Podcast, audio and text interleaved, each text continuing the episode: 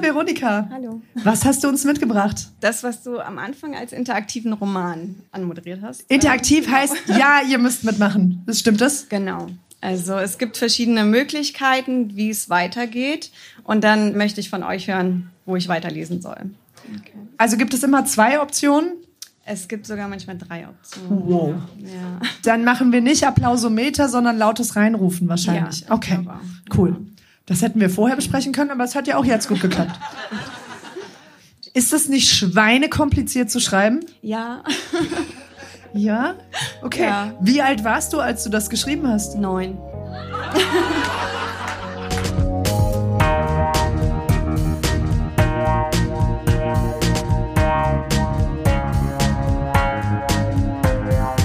Texte von gestern. Erwachsene lesen Dinge, die sie als Kinder geschrieben haben.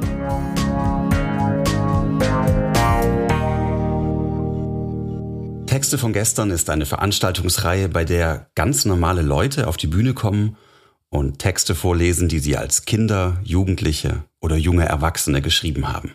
Das kann alles Mögliche sein. Tagebücher, Liebesbriefe, Schulaufsätze, Kurzgeschichten, Gedichte, Wunschzettel, To-Do-Listen, Fanfiction oder, oder, oder. Texte, die man in dem Moment mit himmelhoch jauchzendem Pathos verfasst hat und die uns heute zeigen, wie wir die Welt damals gesehen haben. Zusammen erinnern wir uns und feiern die Tragödien, Absurditäten und die Kleinigkeiten des Aufwachsens. Wir legen erstmal los mit Veronika von gestern.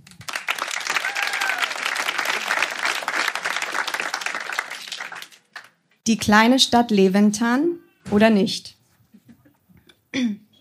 Liebe Leserinnen, dieses Buch ist kein gewöhnliches Buch. In Situationen können Sie Ihren eigenen von den vorgegebenen Wegen aussuchen und auf der entsprechenden Seite dann weiterlesen. Die kleine Stadt Leventan oder nicht. In einem Hochhaus in New York wohnt Josephine und ihr Bruder Tommy. Als Josephine und Tommy eines Nachts nicht einschlafen können, hören sie ein Geräusch am Fenster. Sie hören das Geräusch und gehen hin, lese Seite 2. Sie hören es und gehen erst nicht hin, lese Seite 3. Alles klar, das war eindeutig. Ähm, die beiden hören das Geräusch. Josephine geht zum Fenster. Sie sieht ein Stück von einem Teppich. Tommy sagt, das kann nicht sein. Da ging Tommy zum Fenster. Er sah ein Stück von einem Zylinder. Josephine meinte, du hast dich verguckt. Hat Josephine recht? Lese Seite 4. Tommy hat recht? Lese Seite 5. Beide haben recht. Lese Seite 6. Tommy. Beide. Beide.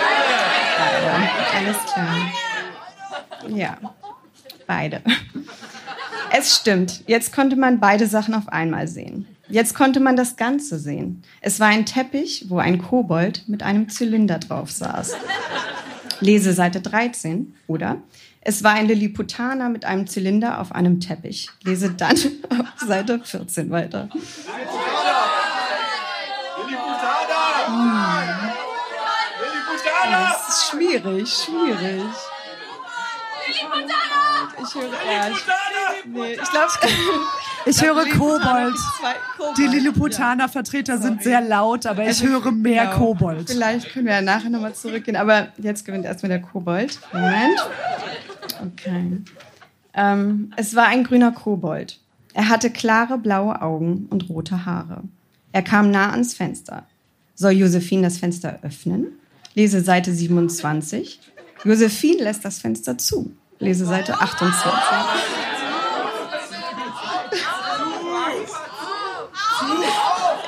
Wir öffnen mal das Fenster. Okay. Ähm, Moment. So. Josephine öffnet das Fenster. Der Kobold sagt, Guten Tag, Kinder. Guten Tag, Herr Kobold. Noch nie hat mich ein menschliches Wesen erspäht. Ihr seid die Ersten. Ihr habt drei Wünsche frei. Morgen komme ich wieder, dann könnt ihr mir eure Wünsche sagen. Gute Nacht, Kinder. Gute Nacht, bis morgen, sagte Josephine. Ende.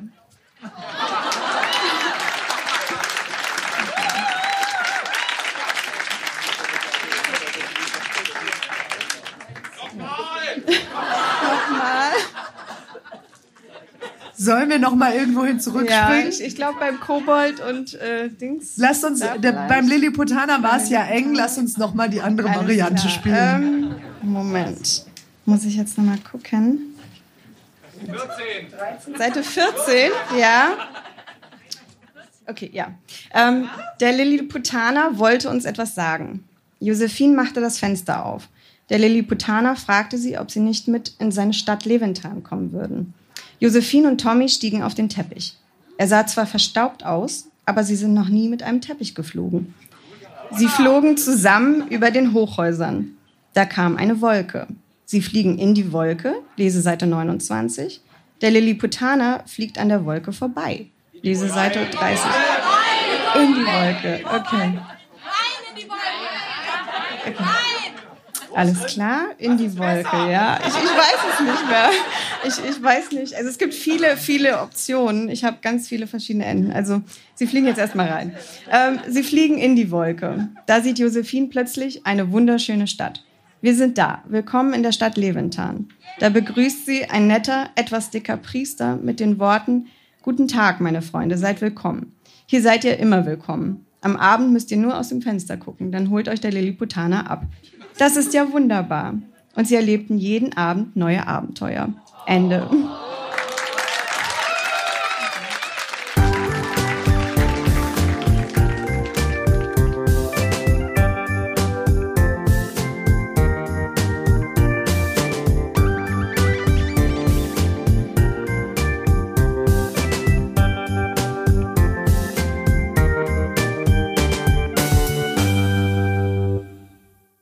Jennifer hat angefangen, ein Buch zu schreiben. Wovon es handelt, erzählt sie uns selbst vorab. Ich habe einen Ausschnitt eines Buchversuchs mitgebracht.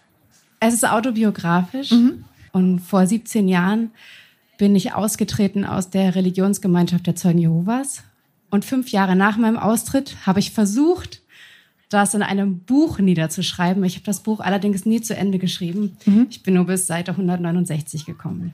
Und müssen wir außer dieser Vorgeschichte was wissen, um diesen Ausschnitt von heute zu verstehen? Ja, das Konzept von Sekten kennt wahrscheinlich jeder oder ziemlich äh, strengen Religionsgemeinschaften. Meistens, wenn man sich aus so einer ähm, Gruppierung herausbewegt, zieht das meistens einen Kontaktabbruch nach sich. Ich habe zu meiner Familie seit 17 Jahren also keinen Kontakt mehr. Ich bin schon jetzt irgendwie wahnsinnig berührt, dass wir das hören dürfen. Und ich glaube, mir bleibt nichts zu sagen, außer hört bitte Jennifer von gestern zu.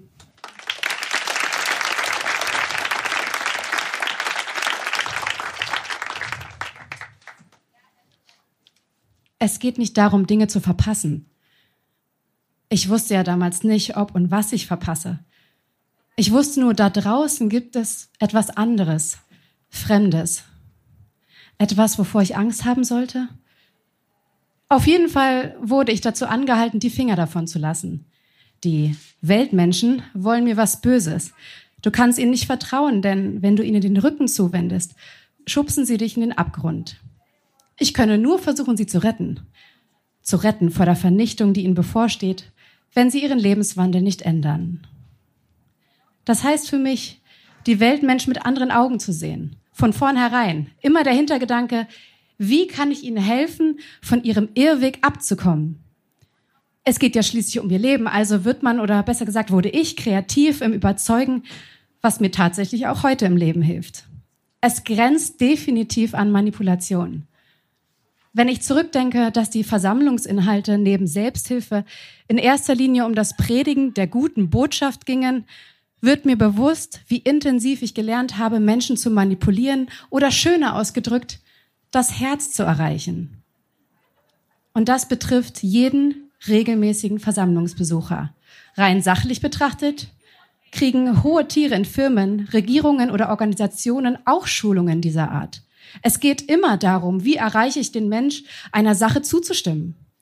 Beispielsweise habe ich in meiner kaufmännischen Ausbildung kommunikativ immer sehr gut gepunktet, da mich die Versammlung bereits seit Kindheit in dieser Richtung gut ausgebildet hat. Auch unterhalten sich Menschen bis heute gerne mit mir über intensive Themen und diskutieren jegliches Thema aus.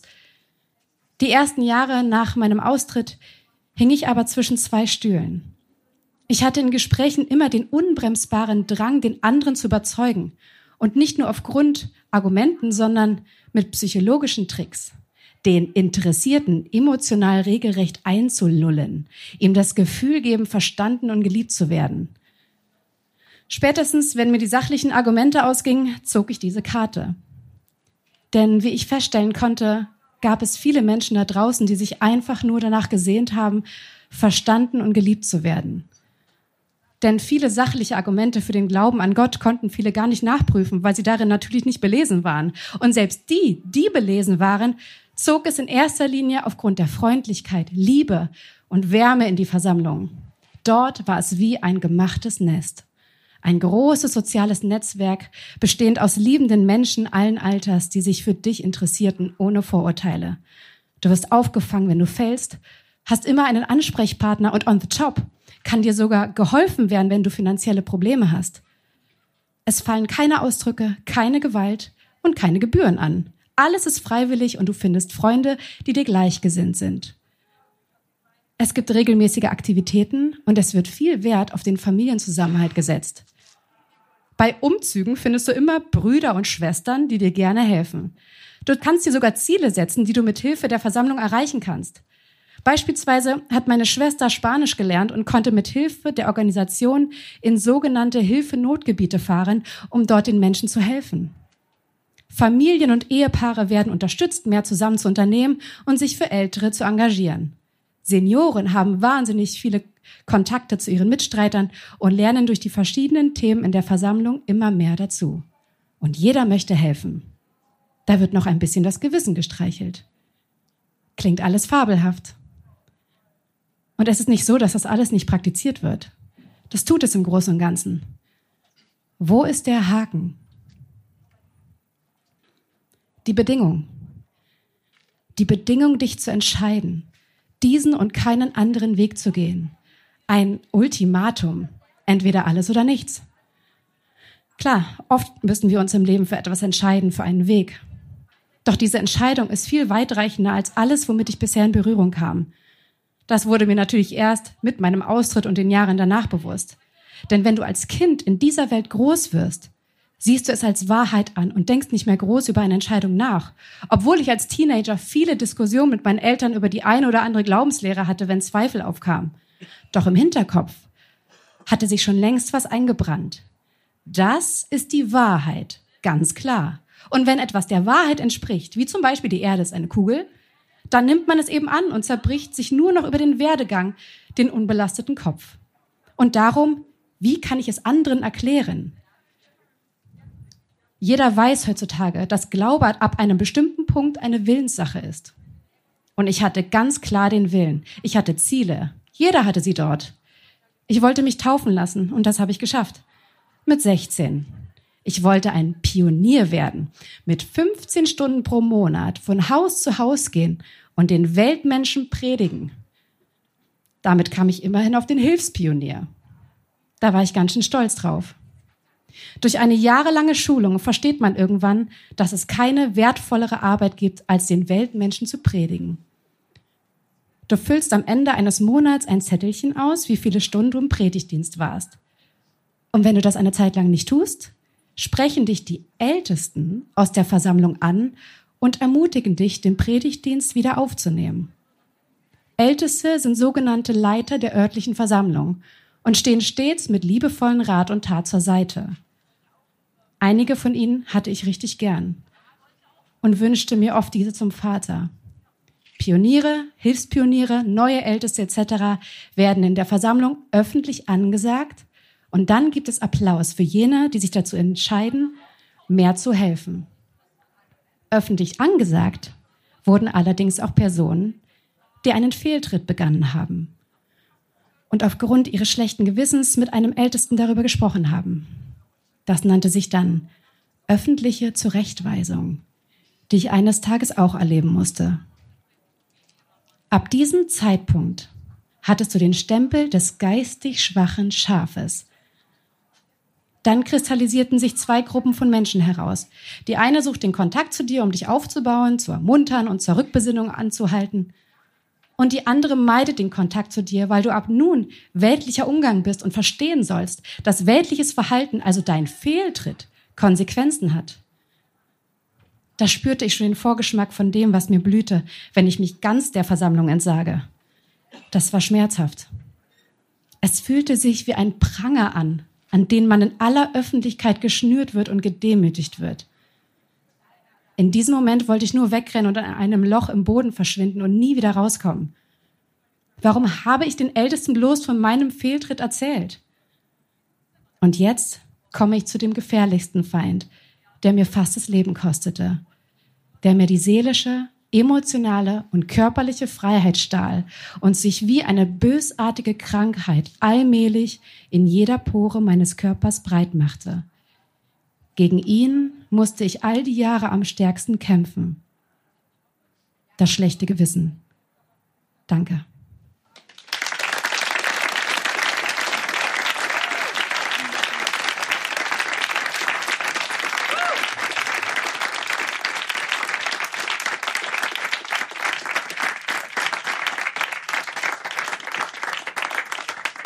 Wie ist das, das vorzulesen?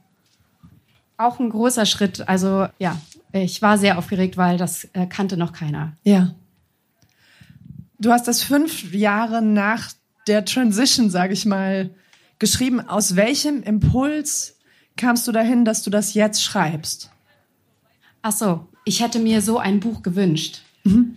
In dem Moment, wo ich angefangen habe zu zweifeln, hätte ich mir gewünscht, dass irgendjemand so eine Art Buch rausbringt, jemand, der schon ausgetreten ist und dann erzählt, rückblickend, wie es ihm jetzt geht. Und dass es nicht furchtbar ist da draußen. Ja. Und kannst du dich auch erinnern, wo die Arbeit an dem Buch versiegte oder warum? Ich habe insgesamt vier Buchversuche gestartet und das war immer an der ähnlichen Stelle und zwar immer genau dann, wenn es wirklich angefangen hat, richtig weh zu tun. Und dann mhm. habe ich immer aufgehört.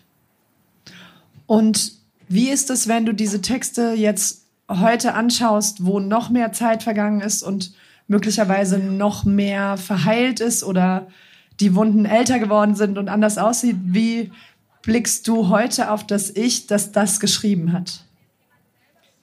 Also ich finde, ich war ganz schön reflektiert schon.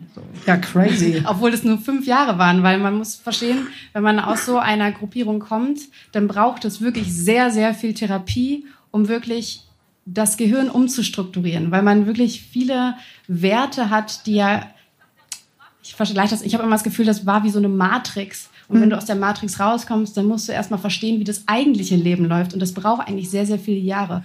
Und auch heute bist du ja sozusagen weniger Jahre ohne diese Gemeinschaft, als du insgesamt mit der Gemeinschaft warst. Wie frei hast du dich machen können, wenn ich das fragen darf?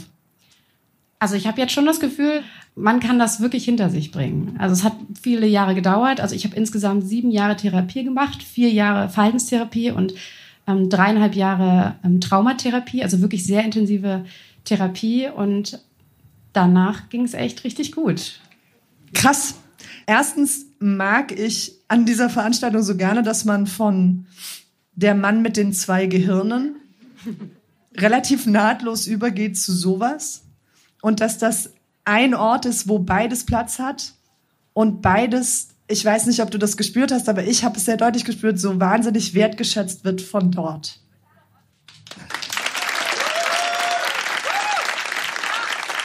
Ja, das war euer Zeichen. In jedem Fall an dich vielen Dank für deinen Mut und vielen Dank, dass du das mit uns geteilt hast. Das war ein Blick in eine Welt, die ich nicht kannte und die mich persönlich einfach bereichert hat. Danke, Jennifer. Dankeschön.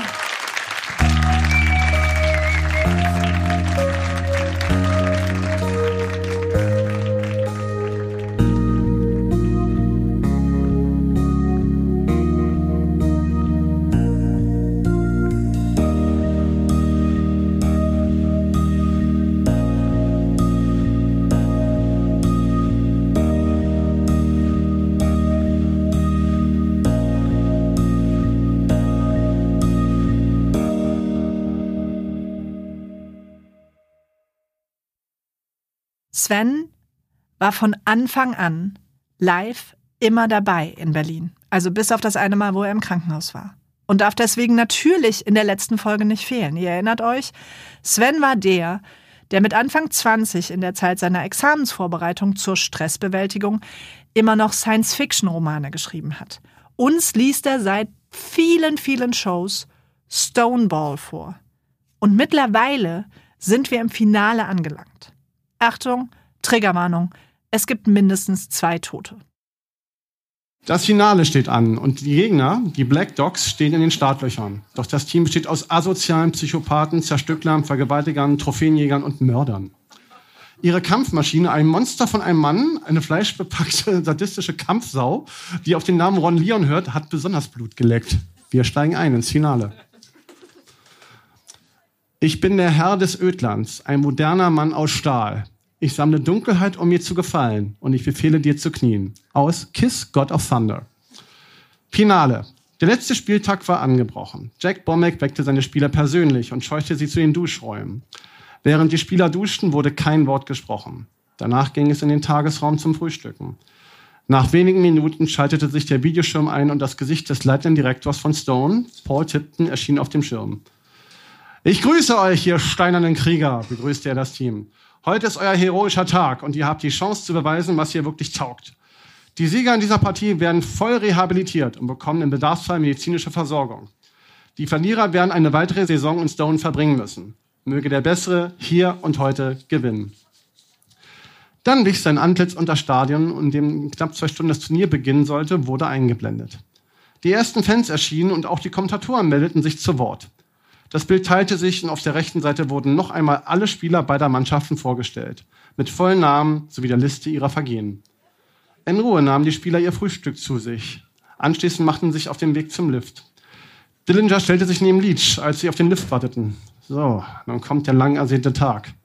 Nervös? wollte Leach wissen. Hm, nicht direkt. Nur es kribbelt mich am ganzen Körper. Also doch nervös. Und Dillinger knuffte ihm freundschaftlich in die Rippen. Arschloch. In der Liftkabine dann stand Leach neben Arvin, der stumm betete.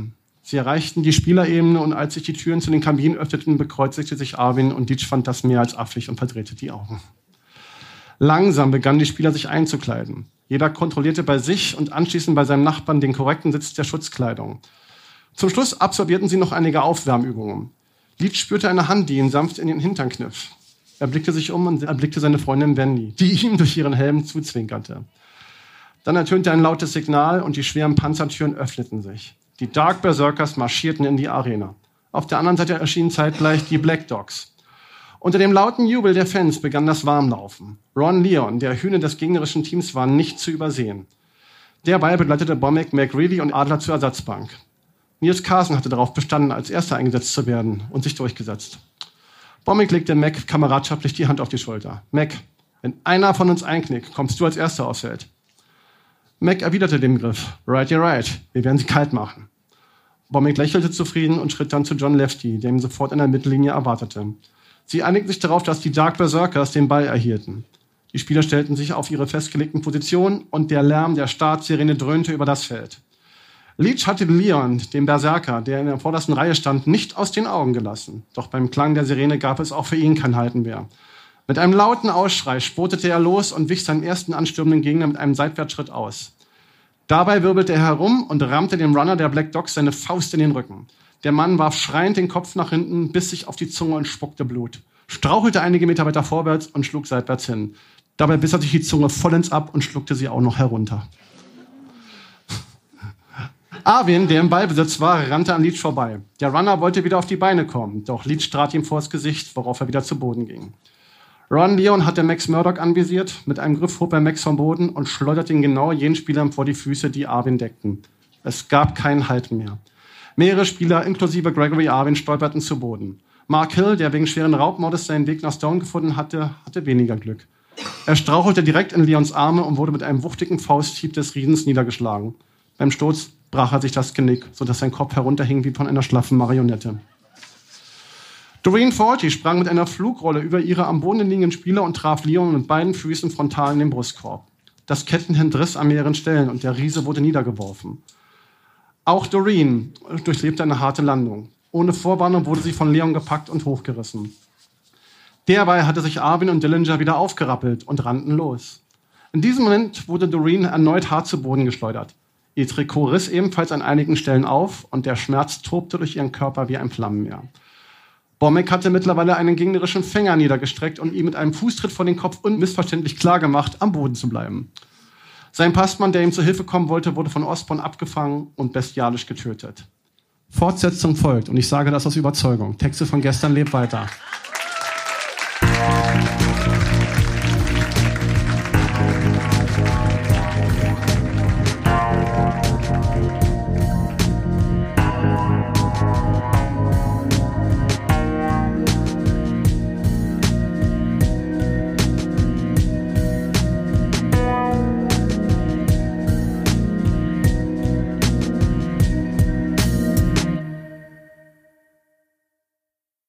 Christine und ich waren zusammen auf dem Gymnasium und haben uns richtig kennengelernt erst in der Oberstufe. Und deswegen kenne ich Leute, von denen sie spricht, weil sie schon damals in meiner Stufe waren. Die liest nämlich aus ihrem Tagebuch, aber sie hat den Namen geändert, deswegen weiß ich nicht, ob wenn es geht. Ähm, wie alt warst du, als du das geschrieben hast? Das ist das zweite Tagebuch. Ich glaube, da war ich elf. Elf, zwölf. Genau. Okay. Ich wünsche euch genauso viel Spaß wie mir mit Christine von gestern.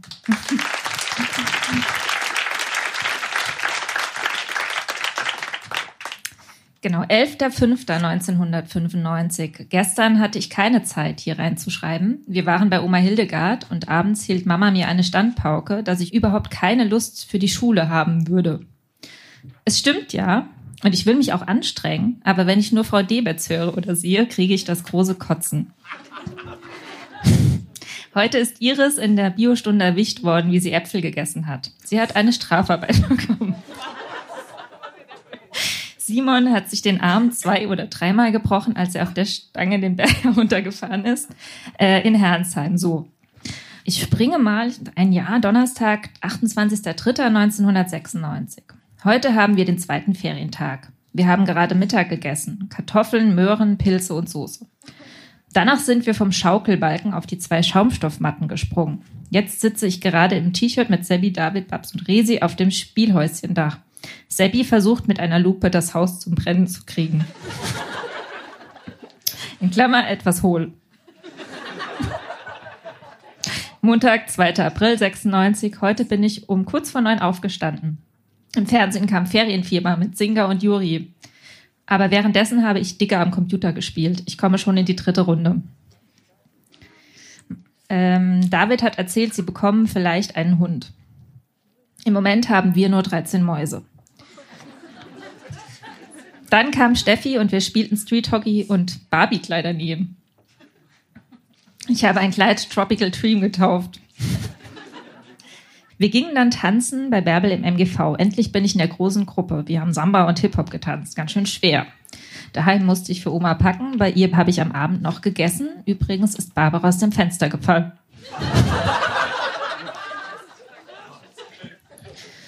Dritter, vierter, 96. Barbara meinte, mein Tagebuch wäre wahrscheinlich langweilig.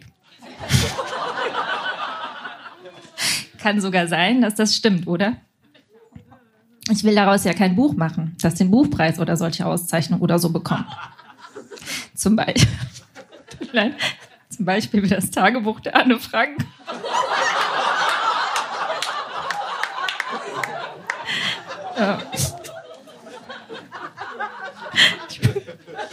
Ich versuche es ja so interessant wie möglich zu machen. 6.4.96 für Freitag und Samstag. Am Freitag kann ich mich nicht so gut erinnern. Samstag, wir haben an dem Tag Ostereier gefärbt. Plötzlich kam der Resa und meinte, Knöpfchen ist tot. Ich wollte es erst gar nicht glauben. Aber da lag es vor dem Käfig, vor dem Häuschen. Irgendwie bin ich aber froh, dass es endlich tot ist, weil es sich so, so gequält hätte. Es hatte nämlich Krebs. Ein großes Geschwür. Wir haben es dann beerdigt, mit Flöten und Mundharmonikamusik. Hinten im Garten mit einem Grabstein. Sie war genau ein halbes Jahr. Sie war genau ein halbes Jahr alt. Abends sind wir noch äh, bei Kniffel, im, also ein Computerspiel, alle in die Tabelle gekommen. Als Name Knöpfchen des RIP.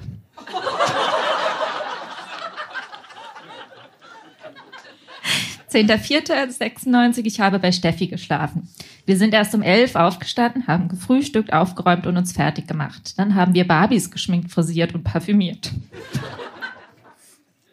Mit etwa 15 Minuten Verspätung ist äh, 15 Minuten nach 12 kam ich zu Hause an. Juliane hatte bei uns übernachtet, sie spielte mit Theresa Erfindungen. Ich schloss mich ihnen an. Und und da fand er fand eine Grasspaltungsmaschine.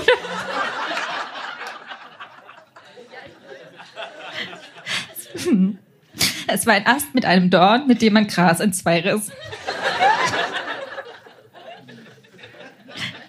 Zum Mittag aß ich nichts.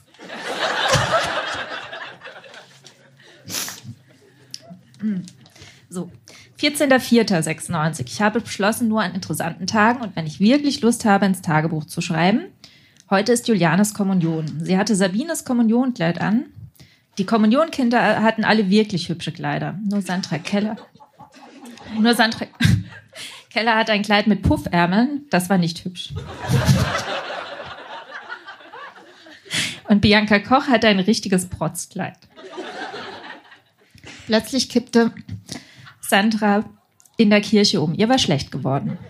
Wahrscheinlich, weil sie morgens nichts gegessen hatte. Dann fuhren wir nach Hernsheim zur anderen Kommunionfeier. Die Kirche in Abenheim hatte eine Stunde und 20 Minuten gedauert. In Hernsheim eine Stunde und 40 Minuten. Der Hernsheimer Pfarrer überzog immer, das sollten wir noch merken. Zum Essen gab es Marklöschensuppe, Salat, drei Fleischsorten, Pommes, Knödel, Soße und Eis mit Sahne. Die Gäste erinnerten sich alle daran, dass Barbara damals bei Sabines Kommunion mit drei Jahren gerufen hatte, die Soße gleich zu mir, die langt sowieso nicht für alle. Donnerstag, 25.04. Ich habe hier schon lange nicht mehr reingeschrieben, aber eben mitten bei den Hausaufgaben überkam ich eine Lust, ihn einzuschreiben. Vielleicht, weil wir heute in der Schule Deutsch das Thema Tagebücher hatten. Herr Schabbert, mein absoluter Lieblingslehrer, schreibt auch Tagebuch. Schon seit 1986 jeden Tag. Er meinte, man müsste auch seine Gefühle hineinschreiben. Das versuche ich ja die ganze Zeit. Oh, es kommt gerade Wickfield im Radio.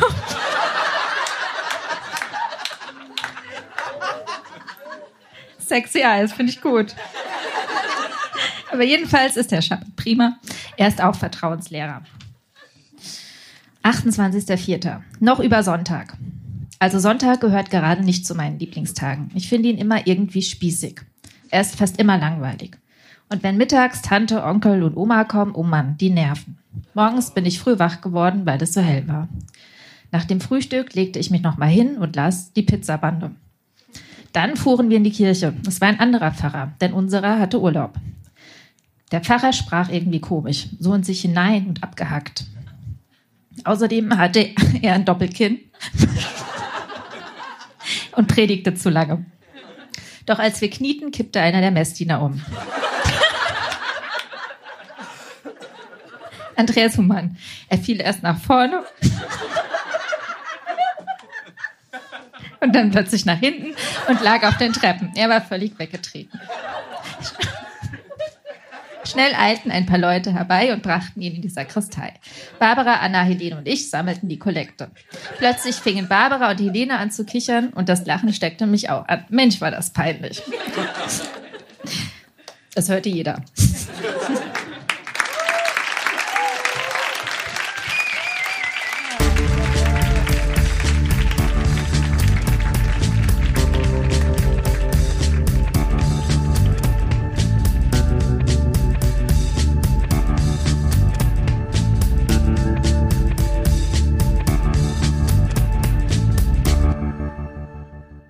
Kommt, wir machen jetzt auch noch mal kurz das. Okay, jetzt ist fertig. Ihr müsst jetzt noch mal kurz bei mir bleiben, weil ich noch fünf Sachen sagen muss. Und dann dürft ihr gehen. Ich will euch noch erzählen, dass ich da vor sieben Jahren habe ich einen Podcast gehört, der hieß Grown Ups, Three Things They Wrote as Kids. Und es war ein kanadischer Podcast und es ist genau dieses Konzept, also wirklich eins zu eins. Und ich habe den immer so gerne gehört und ich saß irgendwie in der Bahn und habe laut gelacht, während irgendwelche KanadierInnen mir ihre Tagebücher vorlasen. Aber ich kannte die Serien nicht, von denen die reden. Oder das Ferienprogramm. Oder die Stars. Und ich habe immer gedacht, wie krass wäre das, wenn man das auf Deutsch macht und da deutsche Geschichten drin sind und deutsche Serien drin vorkommen und keine Ahnung, vielleicht auch mal eine Mauergeschichte dabei ist oder sowas, was, was uns mit uns verbindet. Und dann habe ich das vorgeschlagen und irgendwie bei der Lauscher Lounge auch durchbekommen und auch in dem Komplettkonzept mit Podcast und Live-Show. Und wir haben das tatsächlich gemacht. Wir haben Marco dazu bekommen. Marco bestand darauf, dass ich das mit ihm moderiere. Eigentlich sollte das alleine moderieren. Und dann standen wir die ganze Zeit zu zweit auf dieser Bühne und haben das all die Jahre zusammen gemacht. Und irgendwie hat jeder Abend und auch dieser hat bei mir so einen Effekt, ich weiß nicht, ob ihr das teilt, dass irgendwas hier dran noch so ein Tick größer ist als die Summe seiner Teile. Also wir alle wissen ja, was passiert. Leute kommen auf diese Bühne und lesen was, was sie früher geschrieben haben und manche Sachen sind traurig und manche Sachen sind besonders und berührend und manche Sachen sind super alltäglich und verbinden uns alle miteinander. Und aber irgendwie war immer so krass, dass dieses Publikum, das da immer wundersamerweise kommt, wegen so einem Podcast, den ich mal irgendwann gehört habe, dass dieses Publikum immer so krass mitgemacht hat und dass hier immer so eine krasse Atmosphäre ist und dass gefühlt, wenn die Show vorbei ist, alle sich miteinander unterhalten. Und das hat mich tatsächlich nach jeder einzelnen Show staunend hinterlassen. Und während ich manchmal in all diesen Kämpfen, wie man das vermarkten kann, wie man das größer rausbringen kann, immer so dachte, ja, vielleicht soll es nicht sein, saß ich immer nach dieser Show da und dachte, fuck, ey, das ist das coolste ever. Ich möchte das für immer machen. Und dabei bleibe ich auch. Ich möchte das für immer machen. Irgendwas daran ist größer als die Summe seiner Teile.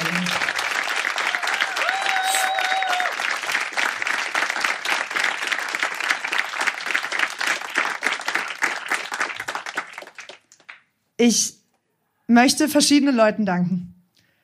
Da müsst ihr jetzt auch noch mit durch. Ich möchte erstmal allen Leuten namentlich danken, die über die Jahre mit mir an diesem Projekt gearbeitet haben. Gegründet haben dieses Projekt mit mir natürlich Marco, der als allererstes davon erfahren hat. Und dann kamen sehr, sehr schnell die schweinecoolen Leute von der Lauscher Lounge dazu. Und zwar namentlich Nora und Annabelle und Hannah und haben dieses ganze Ding von vorne bis hinten mit der Homepage und allem auf die Beine gestellt und waren super lange dabei. Manche haben die Firma mit der Zeit verlassen und manche kamen dazu. Heute mache ich das mit Kadde und Sebastian und Veronika und Zoe. Und die ziehen das jetzt auch schon eine ganze Weile mit mir durch. Früher war am Ton Silas und hat den Podcast mit mir gemacht. Seit ich nicht mehr bei der Lauscher Lounge bin, macht Elias den Podcast und wir schieben uns das so hin und her. Tillmann hat die Musik gemacht. Laura Trump hat das Artwork gemacht. Und irgendwie sind da diese gefühlt 15 Leute, die dieses Projekt sind, auch wenn ihr im Wesentlichen nur mich seht. Und sonst Marco. Könnt ihr denen bitte mal einen krassen Applaus geben?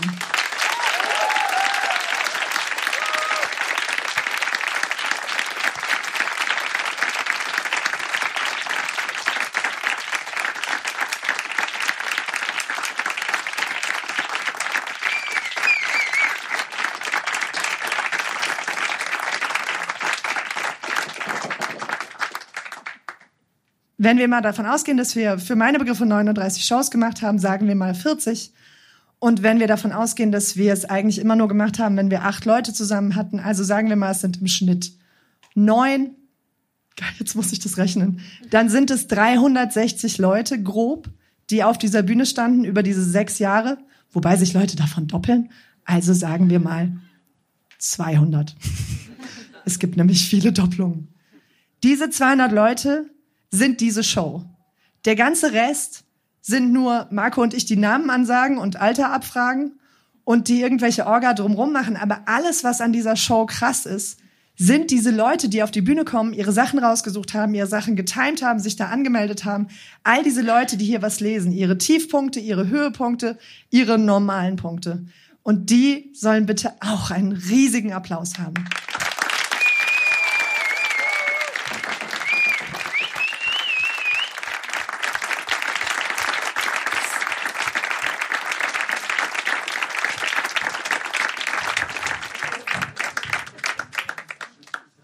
Der letzte Dank gilt allen, die jemals zu einer Show gekommen sind, also auch euch. Wie krass ist das, dass ich irgendwie vor sieben Jahren in der S-Bahn saß und dachte, uh, dieser Podcast ist so cool, ich will das auch machen. Und dann kommen da tatsächlich Leute hin und applaudieren und laden ihre Freunde ein und so. Wie krass. Ihr seid Texte von gestern. Danke, dass ich das sieben Jahre lang machen durfte, dass wir alle das so lange machen durften. Ihr seid die geilsten. Dankeschön.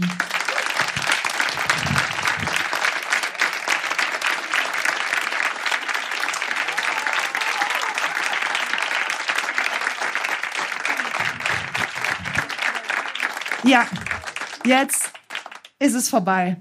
Wenn ihr wollt, sehen wir uns noch da und trinken noch was. Ansonsten danke ich euch, dass ihr diesen letzten Abend mit mir überstanden habt. Und jetzt gehen wir nach Hause. Macht's gut.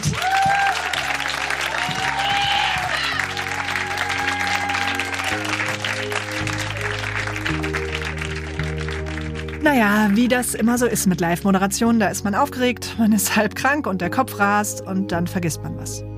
Zwei Danksagungen muss ich noch loswerden. Erstens möchte ich noch Sebastian Wegener danken, der seit langem den Ton bei den Live-Veranstaltungen gemacht und mitgeschnitten hat und daher der Grund ist, dass ihr hier überhaupt was hört. Und ich möchte euch allen danken, die ihr diesen Podcast hört.